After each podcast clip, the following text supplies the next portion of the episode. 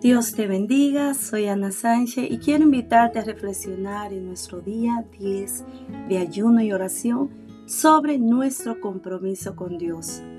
Y al escuchar esta palabra, la pregunta que debe surgir de un corazón agradecido es, ¿qué tan comprometido estoy con Dios? Cuando reconocemos los beneficios que hemos recibido de Jesús, esto corresponde a un acto de comprometernos con el Padre y esto lo demostramos con nuestra obediencia a sus mandatos. Amarlo a Él por sobre todas las cosas y eso implica negarnos a nosotros mismos y agradarle a Él por sobre todas las cosas, amando a nuestros hermanos, siendo empático en momentos de dificultad, mostrando amor y brindándole nuestra ayuda. Nuestro compromiso debe ser más allá que una emoción, de un sentir, de un hacer, de un momento determinado. A veces podemos creer que realmente estamos comprometidos, pero a ver la circunstancia dudamos y retrocedemos y hasta culpamos a Dios y a otros por no hacerlo. Cuando en verdad estamos de verdad comprometidos, con determinación, nos enfrentamos a las adversidades con valor, firmeza y decisión.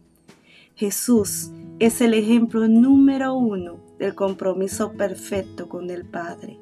Él estaba comprometido por cumplir su propósito, aún sintiendo miedo, soledad y rechazo, y por todo lo que iba a acontecer, y su determinación no se movió con, por sentimiento.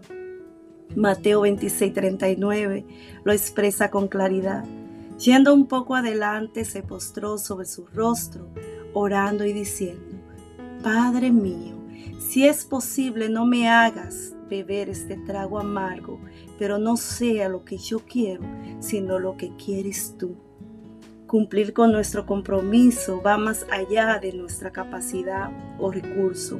Es una entrega de amor y gratitud por Él por Él que nos amó a nosotros primero.